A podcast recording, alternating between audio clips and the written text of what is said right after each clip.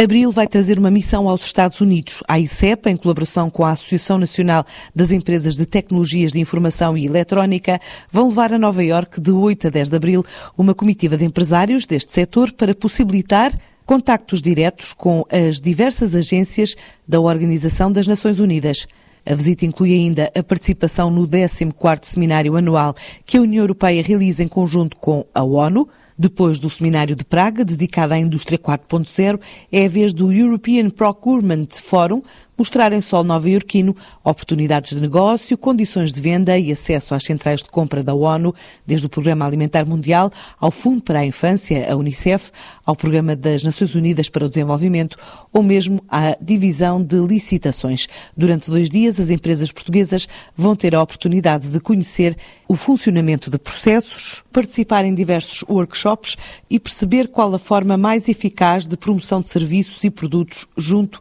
destes departamentos da ONU. Este ano, um dos temas em destaque é a cibersegurança e as tecnologias de informação.